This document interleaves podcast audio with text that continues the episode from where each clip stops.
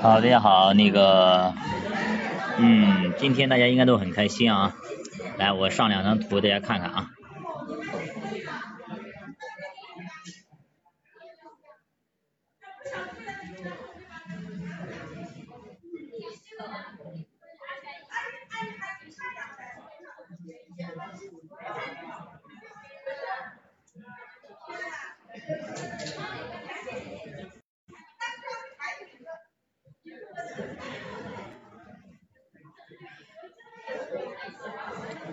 来给你们看看几张图啊，兄弟们，你们看完之后，你说是不是是不是会有？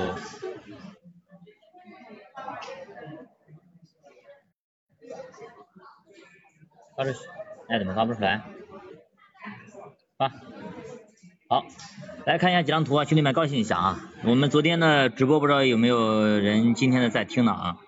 听完之后大家发现啊，今天真的是啊，没有想到会长这么凶残啊！上证指数很久没有涨过三个点，今天直接上证指数破了三个点。你去看宁波银行涨了七个点，这还是小的呢。你看中铝啊，你看中铝兄弟们，中铝国际今天涨了百分之七十八，哎，这七十一点，你看第一张图，今天涨了百分之七十八点四啊，七十八点四，给力吧？啊，七十八点四一天涨，兄弟们，你看这太疯狂了，太疯狂了。所以啊，所以真的是。没有想到，我真的没想到那么它会涨那么快啊，它会涨那么快。因为昨天我们说过，以前呢，像为什么没涨？以前开会就是开完会就跌，开完会就跌。那这一次为什么开完会就涨了呢？就昨天就涨了呢？这个东西就相当于什么呢？以前吃大锅饭的时候，哎呀，兄弟们你们得好好干。一个村子里大概有三百人，但是呢，这个庄稼老是不够吃，饭不够吃。于是呢，村长就喊呀，你们要好好干呀，要努力啊，加油啊，怎么怎么样的吧？老是给口号，你喊口号，我比如说有一个张三，他就拼命的去干活，就干完活他还自己还不够吃，结果三百个人，两百九十九个不干活，就张三一个人干，就一个人干呢，三百人三百个人吃，那那肯定张三就不愿意啊，不乐意对吧？那你再怎么喊，你村长，我张三吃过一次亏，吃过两次亏，那我以后你再喊我也不干，大家都不干，好大家都不干，结果呢这个村子里地挺多，但是饭就不够吃。那终于就是开一次会，就是干活的人少一次，开一次会少一次。结果昨天开一次会，村长这么说的，村长这样说，怎么说呢？村里边三百个人，比如说有十个人是一个小组嘛。好，昨天话大大概这个意思啊，你们去看读原文啊，比较绕，我给大家翻译一下，翻译一下怎么翻译呢？就是说，村长这么说，说你们你们咱们村啊地挺多，就三百个人。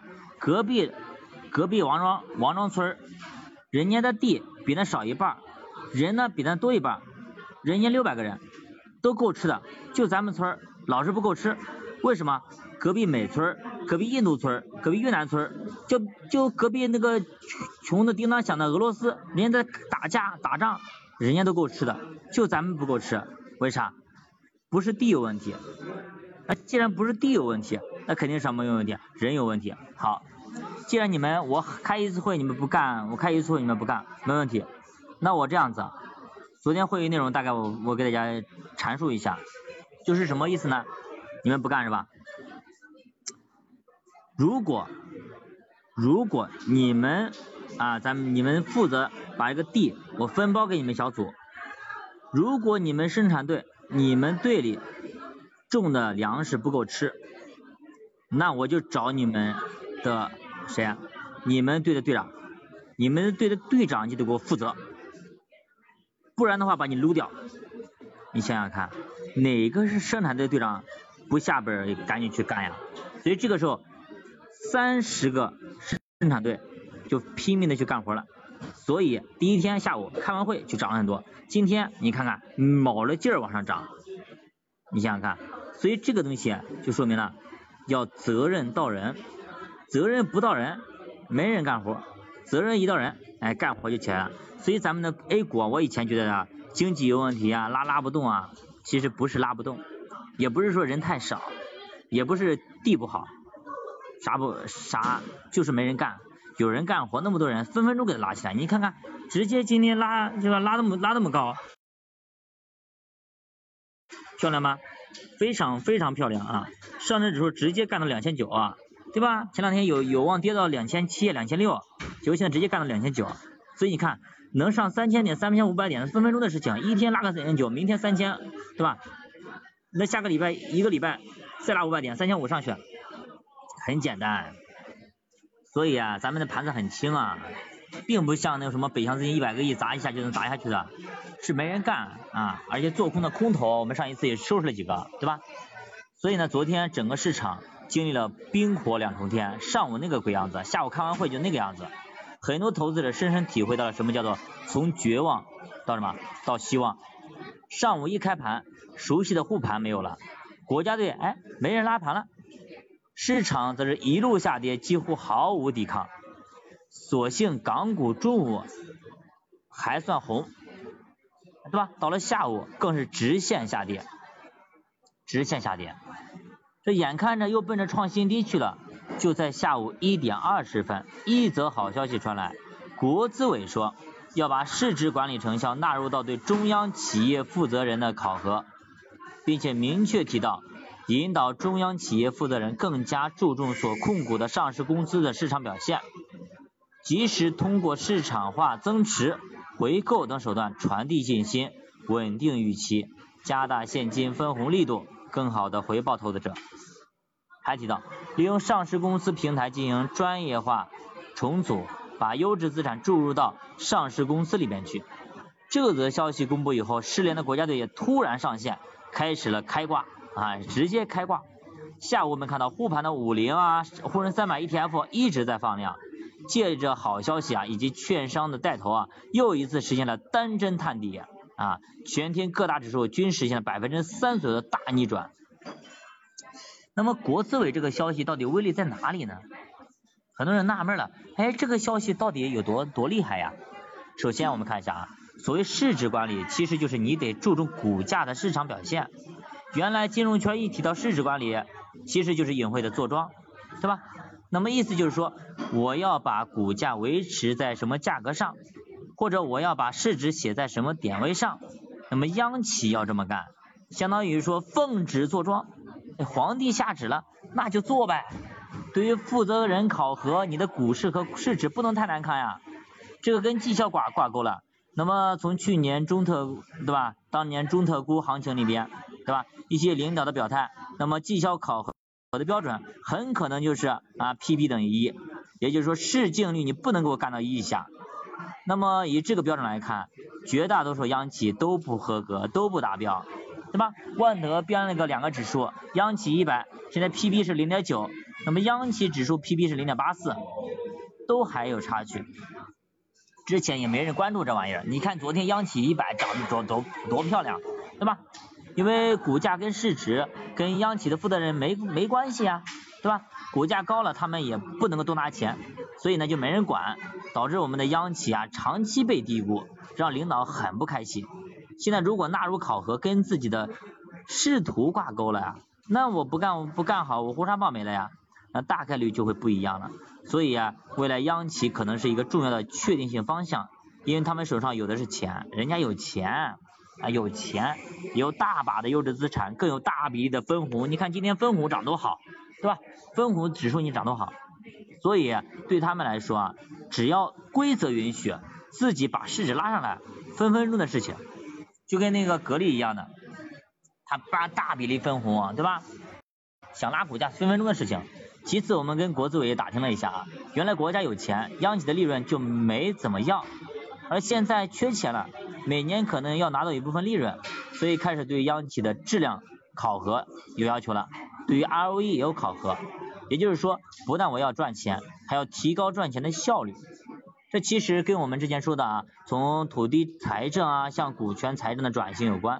未来优质的国企和央企的股权利益，很可能就是财政收入的一部分的新增的来源。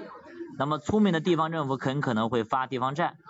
那么抢非售也股权，毕竟现在股息率还高，抢到就是赚到，相当于说把别的地方国企、央企赚到的收入拿到自己这里来，对吧？当然大头肯定还是那些国有的法人股，所以如果顺着这个思路来推测，未来很有可能就是分红高的、估值低的、经营稳定的国企、央企将有确定性的作用和机会。所以你去看最近两天涨得非常火的央企国企是吧？你看那个什么什么呃地方性的我们宁波银行涨了七个点，对吧？中国经济原来在高速发展的当中，大家的审美偏好是成长，没有增长的这些央企、国企啊，很多人都看不上。但是未来我们的宏观经济增长可能就没那么快了，成长和高景气没了，那大家可能审美也逐渐的变化了，从以前的高富帅。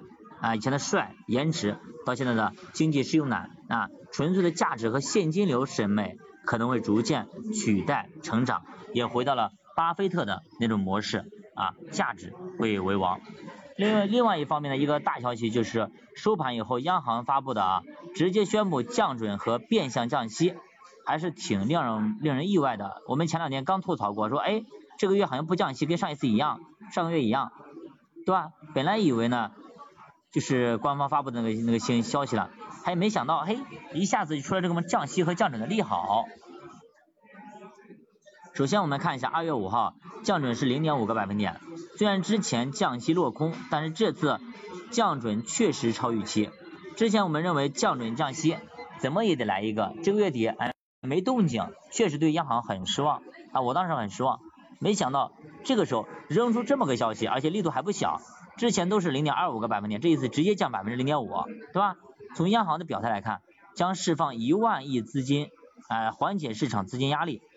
那么其次是变相局部的降息，其实从昨天开始下调，像支农啊、小额贷款啊，再贴现率百分之零点二五，对吧？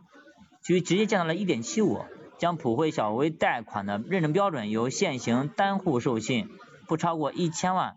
直接释放到两千万，这块力度还是不错的啊，还非常给力的，就缓解银行对于小微企业的压力，有些正在被逼着还钱的，很可能会因为这个政策和授信额度可以缓一缓。另外一层意思就是说，央行可以用这个方式给一些普惠的小微客户，哎，你多放放款，希望能推动 M 一的回升。这个说实话还是有很隐晦的空间的，管理并不严格。银行为了自身业务的安全稳定，也并不敢给那些真正缺钱的企业放钱，所以很多钱呢，其实都没放给那一些啊缺钱的企业，都放给了谁呢？放给了那些不缺钱的企业，比较大嘛，放心嘛。那么这些企业拿到了百分之一点五、一点七五的利息会干啥？大家自己去脑补啊，我不说了啊，对吧？你去看看银行理财，最起码二点几、三点几，对吧？你这些钱借我借过来，我再我再放你银行，我也可以赚个利差呀，是不是？啊，总之啊，呃，这个央行和国资委这两大利好，确实对市场起到了决定性的一个支撑作用啊。不过大家期待的什么平准基金也确实还没落地啊，那么大家可以拭目以待吧，对吧？所以呢，利好不断，呃，我只能说，呃，熬过两年的苦日子，今天这两天确实让我们能够抬起头来了吧。因为毕竟很多哥们儿估计都被老婆骂的抬不起头，对吧？哎呀，你亏了多少多少多少多少？哎呀，怎么怎么怎么样？你早知道你我放银行怎么怎么怎么样，对吧？啊，所以呢，嗯，还是那句话，很多政策是矫枉必须过正啊。所以这一次啊，真的得往市场多放点水。那么这次到底能涨多少？你一口气能突破多少？咱不知道啊，越高越好。我期盼着越来越越来越好啊，希望这一波直接干到三千五百点以上，哎，给大家来来来个。来来个来个好年嘛，龙腾飞跃啊，对不对？来年直接冲四千点往上走，呃，这一次呢，让大家也也别被揍了两年，对吧？白揍啊，白挨揍，在在市场里待了两年，忍了两年，咱别让这些人寒了心，对吧？我觉得是这样子啊，不然的话，你以后谁还敢挺你？一一跌就跑，一跌就跑，那谁还挺？所以这波这波基民也好。这波股民也好，从二零二一年扛到现在，真的是扛了三年啊，啊，真不容易啊，真不容易。给大家过年了发个红包，哎，也安慰安慰大家啊，我觉得挺好，我觉得挺好。所以呢，投资还是那句话啊，真的是呃在绝望中爆发啊，不在绝望中灭亡，就在绝望中爆发，这算是爆发了吧啊，算爆发了吧。今天你看那那那个那个那个中芯中铝国际涨了百分之七十八，呃国内没涨那么多，国内咱们有咱有这个涨停板限制，只涨了百分之十，涨停了，真的很给力啊，真的很给力，加油加油，希望我们的我们的那个嗯业绩长虹嘛啊，希望我们的业绩长虹。好，我再分析一下今天的那个股市的一个呃走势吧，给大家分析一下啊。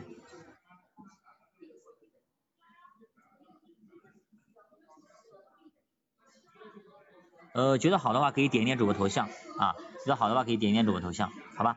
呃，主播的头像可以点一点啊，我得给大家给大家上点干货，好吧？我上点干货啊，嗯，来，主播头像点一点啊，来互动一下，互动一下，你们能不能听到？别的听半天你们听不到，听不到不听不到不是那个吗？来看一下啊。点点主播头像可以闪一闪，头像可以点点啊，点一点头像可以那个可以可以点关注啊，可以点关注，可以点赞，点赞都可以的，好不好？啊，一个人可以点十次，一个人点十次啊，一个人点十次，十个人就是啊一百次啊一百次啊都点点。好，我们来聊一下啊，聊一下今天的市场。其实今天确实是振奋了一天啊，很久没有看到上证指数涨了三个点啊，而且不光上证指数涨，几乎所有指数涨幅都不小，对不对？沪深三百涨了两个点。最差的创业板涨了一点四，一点四五，对吧？中证全指涨了百分之二点七。今天更难得的是出现了四千八百只股票上涨，一半股票涨幅超过百分之三，这是得给力啊！而且 K 线图上出现了持续放量三连阳的走势，而且这根阳线直插长期均线组之中，就像孙悟空那个金箍棒一样的，咔嚓往那一插，真漂亮，没有受到任何的阻力，对吧？如果啊，明天能够顺利通过，情况就完全不一样了，那直接就是直接奔云霄去了啊，直插云霄三百里啊啊啊，直挂云帆济沧海啊！今天早盘还是挺危险的，一度下滑的很多，但是后来呢全面上涨，国家队就在十点左右开始打了一波，然后几乎没有怎么发力，游资和外资直接快速补上，推动整个市场上上去啊！你看给力不给力？所以啊，很给力啊！兄弟们，我讲的口干舌燥的，点点主播头像好不好？啊，得点个赞啊，点点赞，好不好？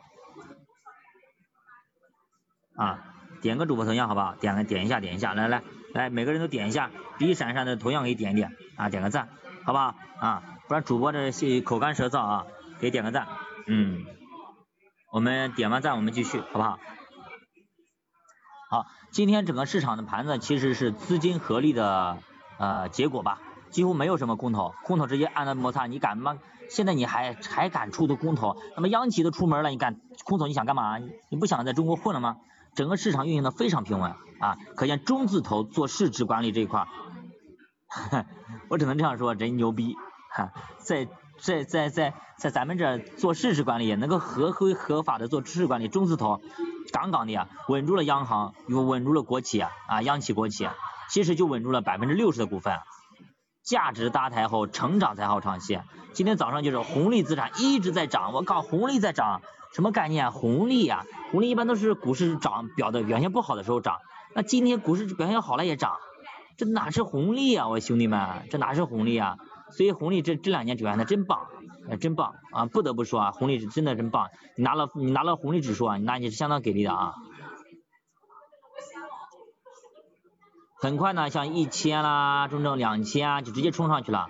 反而创业板、消费啊这些大盘成长方向表现一般般，这个大家一定要引起重视啊！这很可能就是未来资金结构的变化，国家队的和理财啊这些钱可能嗯买央企去吃分红了，游资可能去炒五百啊、一千、两千，然后大票谁玩呢？以前是公募基金和外资合力才玩得动，那么未来可能外资和公募。还能形成合力吗？这个咱真不一定啊，不一定，因为现在国家队下场了啊，国家队下场，那么就是未来经济还能不能有强复苏？反正现在看不到，现在问题就是信用紧缩和通缩，那么消费和创业板恰恰需要通胀和信用扩张才带动，那么房地产如果持续走弱，信用还能不能扩张起来？这个大家可能还都带有疑问。所以我们今天嗯有跟大家聊过啊，就是审美可能要变，未来可能要变。以前可能大家都喜欢炒这种啊创业板啊、科创板啊这种小小成长股，可能未来可能大家可能都比较喜欢这种，就是就是稳定性的嘛啊吃分红的央企和国企。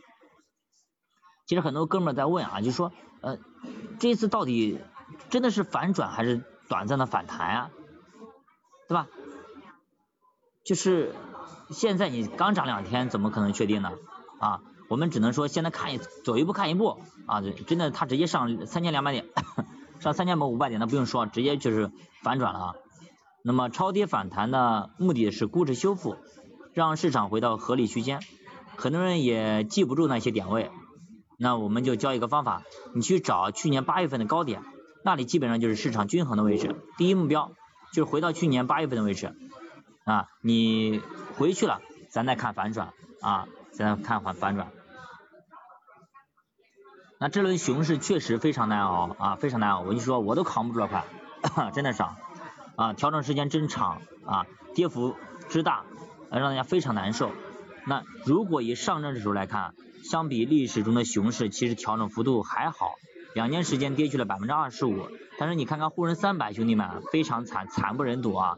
从二零二一年初开始下跌，已经调整了三年时间，最大跌幅百分之四十四啊，超过了两二零一八年，也赶上了二零一五年那个股灾啊，所以从时间跨度上也接近了二零一零年到二零二三年这轮这波牛市熊市啊啊，甚至还跌的更多一点，只是相比于零八年金融危机百分之七十啊还有一段距离，所以可以说这轮。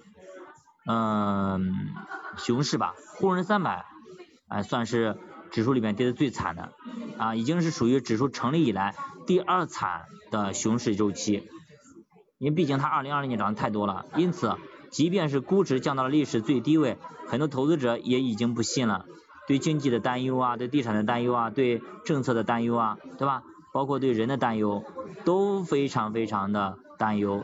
啊，我们都够理解，因为。因为什么？因为每一次到熊市的时候，大家都很担心啊，都很担心。你像二零零八年，应该是历史上最惨的一次吧？啊，指数从高点直接飞落，跌了百分之八十、百分之七十啊，七十多。这是金融危机导致的，零八年金融危机嘛，才引发了惨烈的调整，对不对？所以那个时候跌完之后，到直到后来那个四万亿出来，对吧？那个时候就是四万亿放出来之后，还很多人还不相信。对吧？还不相信，但是后来呢，真的被这四万亿给冲起来了啊！但其实后来政策调整以后，回来速度也特特别快，到了零九年已经从损失过半到盈利百分之二十啊！所以说，嗯，大跌必有大涨啊，大跌必有大涨，等着吧！到了二零一二年底啊，又是一波非常惨烈的熊市周期，时间非常长，跌幅非常大，跟这一次其实非常像。当时估值甚至比零八年金融危机还低，主要是四万亿后遗症，到处都是产能过剩，说白了就是啊兴奋剂过劲儿过了，整个人就不好了啊更不好了。二零一三年到一五年，不光我们全球经济都在下滑，后面呢又一波放水的杠杆，牛市自然也是应声而起。如果是零八年企业加杠杆，零一五年是纯粹的个人加杠杆，那当然后面也爆发了股灾啊。二零一五年的牛市是我们做的一波。啊，牛市啊，非常漂亮，这是一波那个叫什么杠杆牛吧，大水牛等等啊，大大水牛等等等等，哎，这个不说啊，二零一五年我也经历过啊，亏了亏了亏投五千块钱亏了亏了两千五啊，就出来了啊，那确实非常惨。到了二零一六年估值已经非常低了，证监会也开始换帅，呃，这个时候呢，非常适合重新建仓啊，对吧？那如果您建仓了，那二零一八年初你还涨得还不错。但是，一八年初的时候呢，基金发行太热，又把三三对吧，又沪深三百砍了，所以所以你看看，这二零一八年咔啦一下又跌了，但是呢，二八年二零一八年扛过去，二零一九年、二零二零年又是涨回来了，所以呢，涨涨跌跌吧，啊，只能这样说。这所以说股市其实没什么不同，就是因为人性没什么不同，看见跌都难受，看见涨都兴奋，啊，每次都能抄不到底，啊，偶尔逃过一次顶也是幸运。二零二一年能够减仓已经算是不错的操作，但是二零二二年对吧？哎，没想到啊，他妈战争之后跌那么惨，加上疫情啊等等啊，真的没想到啊。虽然说仓位进行了一个转移，前锋中场往后卫转了，但是没想到他妈真的跌太凶残，全线下跌啊啊！所以呢，所以呢，主播跌的也是挺疼的啊。而且做做了一波那个中概中概股期中概互联，前几天做过一波两波啊赚了赚了赚了一些钱，没想到这一波那么跌那么深啊，半山腰进来，结果也被也被卡卡里边了啊卡里边了。所以说这一次真的没想到啊，每一次都不一样，但是每一次大家回去回过头看看，每一次也都差不多啊，所以历史不会完全重复，但是总是惊人的相似。股市中重演的并不是一根根的 K 线，而是人性。所以每一次牛熊见顶见底，看似过程都不一样，但最终结果其实并没有什么不同。走过这轮熊市，相信大家都会有更加深刻的感悟，要敬畏市场，真的是现在要敬畏市场。所以专业的投资者并不是什么能掐会算了。只是他们懂得控制人性，从而控制自己的仓位。再有就是相信概率，相信常识，相信科技改变未来，相信股市不会完蛋，相信指数不会完蛋，相信常识。股，我们不是有我们不是读过一本书叫呃共同基金常识嘛？就是要相信常识。确实，经过这一轮，我也感受非常多。一，仓位一定要控制，不要激进。我以前说实话，我告诉大家不要激进，不要激进，其实我自己做的比较激进。啊，这是第一点。第二点就是相信常识啊，相信常识。六四组合比例差不多了啊，六四组合比例差不多了，不要抄啊，真的不要抄啊，抄多了不好，不好。好的，我们今天就聊这么多，我们下期再见，拜拜。